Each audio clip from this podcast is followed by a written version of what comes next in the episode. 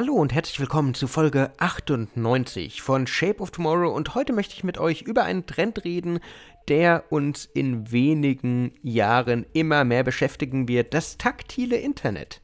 Shape of Tomorrow. Der Podcast rund um Innovation, Trends und die Zukunft. Mit Innovation Profiler Alexander Pinker.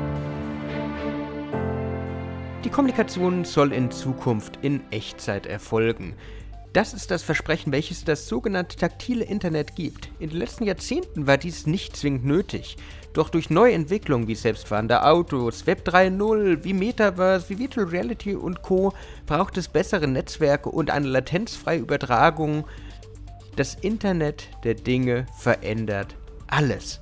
Während wir aktuelle Nachrichten, Videos und Audiodateien versenden, wird in Zukunft durch das Internet der Dinge und die zunehmende Vernetzung unseres Lebens und der Maschinen untereinander eine gute Netzanbindung und eine Echtzeitkommunikation immer relevanter.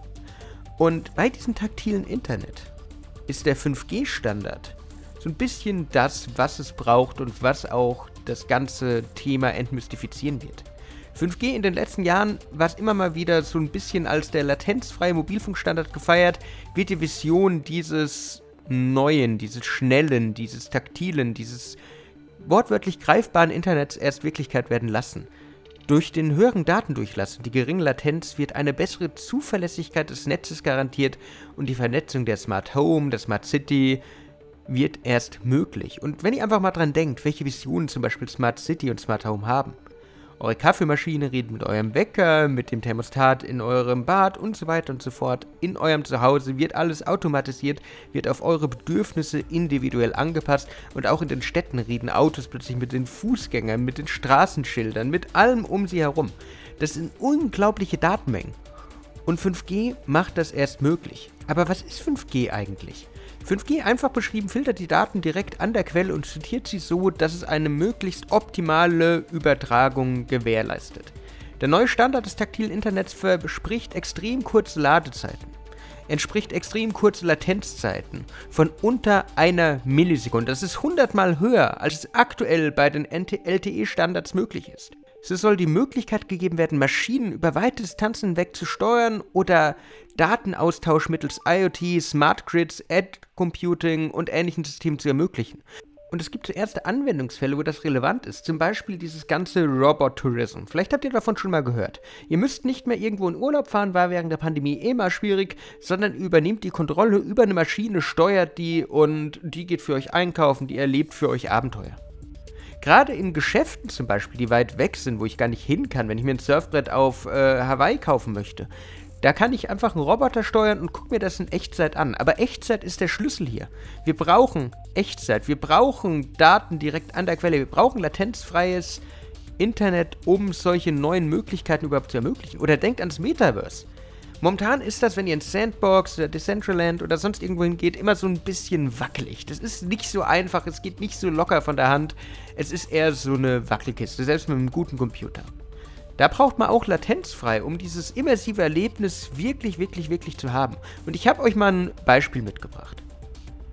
Ein Beispiel zum Thema Predictive Touch Response, die ein Schritt zum taktilen Internet sind. Ein Forscherteam der University of Melbourne möchte die Interaktion von Menschen und Maschinen noch interaktiver, noch flüssiger gestalten, was ja die Grundidee vom taktilen Internet ist.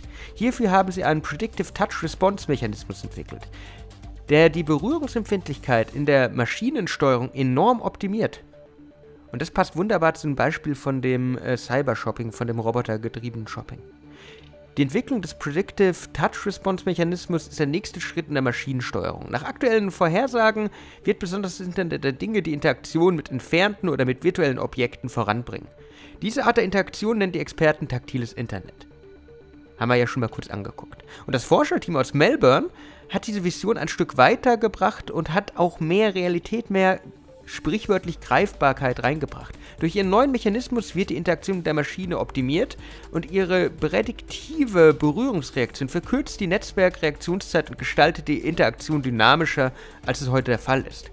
Um die geringe Reaktionsgeschwindigkeit noch zu optimieren, arbeiten die Forscher mit einem Lernalgorithmus, der dank Machine Learning das entsprechende Feedback vorhersagen kann.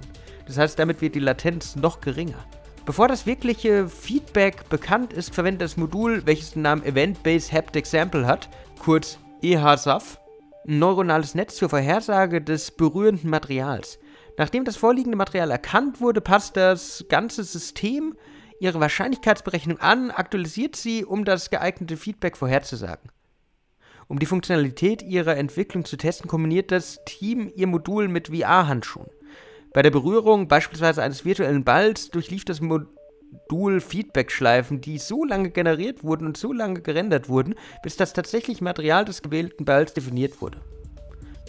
Und diese Entwicklung ist nur ein kleiner Schritt auf dem Weg zur Mensch-Maschinen-Interaktion, aber auch zum taktilen Internet. Aber was könnt ihr jetzt mitnehmen? Das taktile Internet bedeutet für uns alle den Weg in die Zukunft und die vernetzte Welt. Es ermöglicht jeden den Datentransfer in Echtzeit mit geringer Latenz. So können wir unsere smarten Haushaltsgeräte oder auch unsere Maschinen in Unternehmen optimal steuern. Und sogar die Berührung simulieren, wie wir es von den Kollegen in Melbourne hören. Immer mehr wird dabei über Cloud gesteuert oder über Edge-Methoden ermöglicht. Die Zukunft des Internets wird damit von Geschwindigkeit geprägt. Das war ein kurzer Ausblick in die Zukunft unseres Webs, jenseits von Web 3, was Dezentralisierung noch reinbringt. Und das war es auch wieder mit Folge 98 von Shape of Tomorrow. Ich hoffe, ihr konntet wieder einiges für eure Zukunft mitnehmen. Wenn euch die Folge gefallen hat, würde ich mich freuen, wenn ihr mir folgt, wenn ihr mir ein Like da lasst. Sonst hören wir uns in der nächsten Woche wieder. Bis dann und ciao. Shape of Tomorrow. Der Podcast rund um Innovation, Trends und die Zukunft. Mit Innovation Profiler Alexander Pinker.